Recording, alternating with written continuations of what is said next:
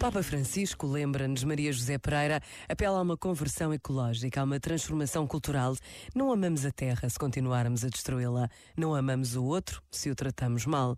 Cuidar da terra é um ato de amor e de justiça para com a mesma, assim como para os nossos irmãos, presentes e futuros. As gerações futuras merecem herdar bens que lhe permitem viver em dignidade.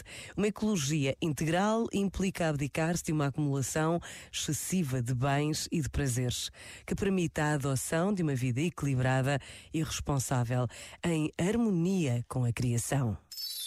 Este momento está disponível em podcast no site e na app da RGF.